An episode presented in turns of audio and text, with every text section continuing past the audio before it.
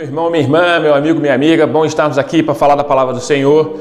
Hoje com esse tema, a intervenção divina. Como nós precisamos da intervenção do Senhor Jesus sobre as nossas vidas.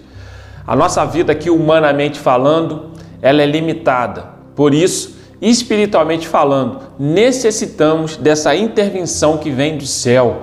Isso acontecia lá em Gênesis, na criação de todas as coisas, que Deus Todos os dias, ao entardecer, vinha até o jardim conversar com Adão e Eva. Isso era uma constância. Está lá em Gênesis, logo no início, na criação de todas as coisas. E aí depois, com o erro, com o pecado, isso mudou um pouquinho.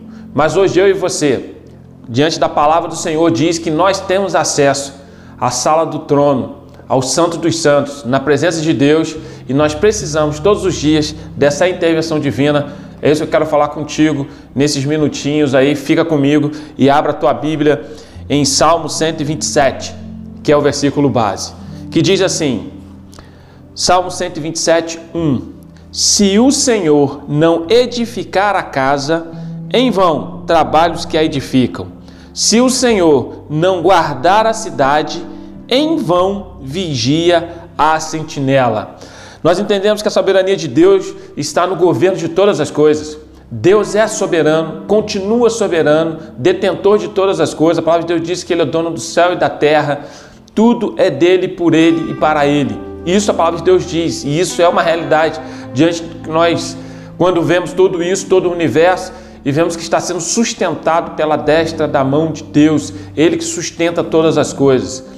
É interessante quando a gente vê esse planeta Terra solto no ar, girando né, dentro de um movimento de rotação, de translação da Terra, dentro da, da, da, da sua é, movimentação ali diante do Sol para ter dia, para ter noite.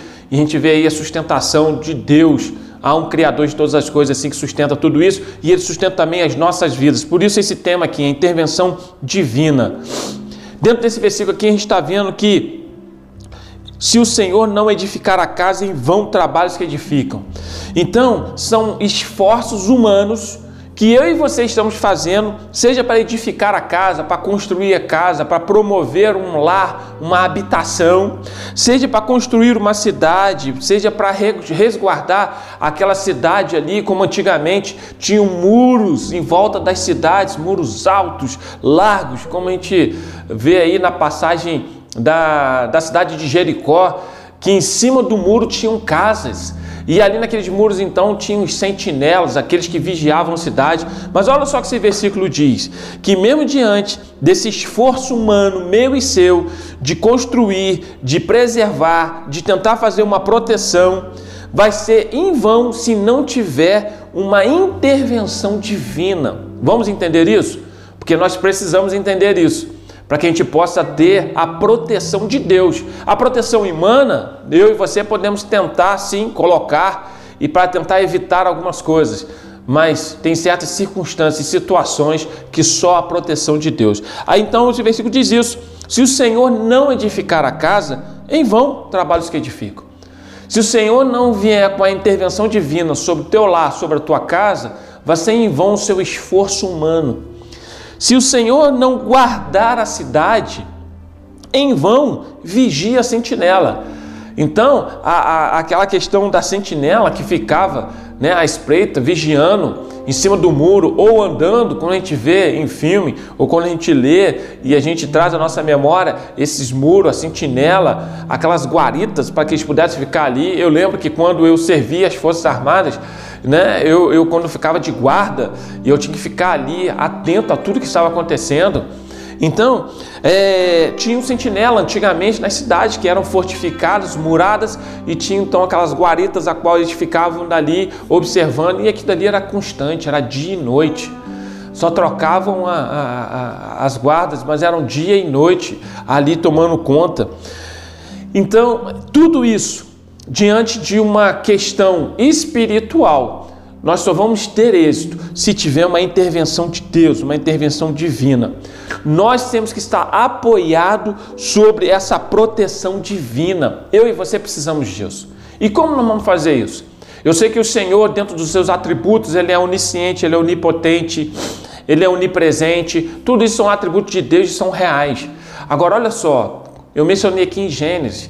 Lá em Gênesis, quando Adão e Eva erraram, pecaram, eles eram detentores dali do jardim do Éden.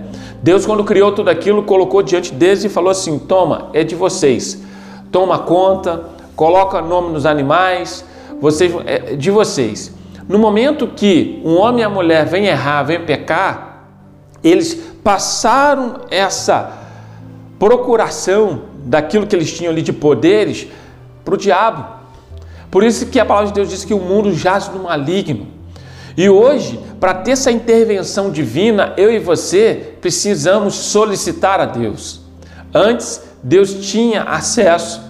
Ele vinha e estava ali com Adão e Eva. Mas diante das circunstâncias humanas, do erro, do pecado, o diabo ele tomou conta. Deixa eu te dar um exemplo na Bíblia. Jesus, quando foi levado ao deserto para ser tentado pelo diabo, o diabo levou Jesus ao alto do pináculo do templo e mostrou para ele todos os reinos e falou assim: Se me adorares, todos esses reinos eu te darei. Ou seja, são meus, são propriedades minhas agora porque eu estou na posse. E aí Jesus falou o que para eles? Não, não adorarei, adorar somente a Deus. Então, olha só, cabe a mim, cabe a você, diante da nossa circunstância divina, solicitar essa intervenção divina.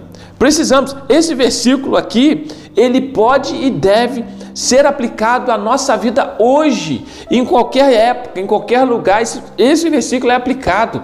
O que nós precisamos hoje, novembro de 2022, dentro do nosso país, dentro da nossa vida, dentro da nossa cidade, dentro do nosso lar, da nossa casa, dentro da nossa igreja, o que mais nós precisamos é de uma intervenção divina, de uma proteção de Deus, de o que o salmista diz Salmo 91, aquele que habita no esconderijo do Altíssimo, a sombra do Onipotente o guardará. Meu irmão, minha irmã, meu amigo, minha amiga, o que nós estamos precisando hoje é disso. O nosso olhar humano nos leva à proteção humana. Nós estamos fazendo tantas coisas, né? É o alarme, é o muro, é a cerca, é tantas coisas. Isso está certo, ok, não é errado, não. A fechadura, o cadeado, ok.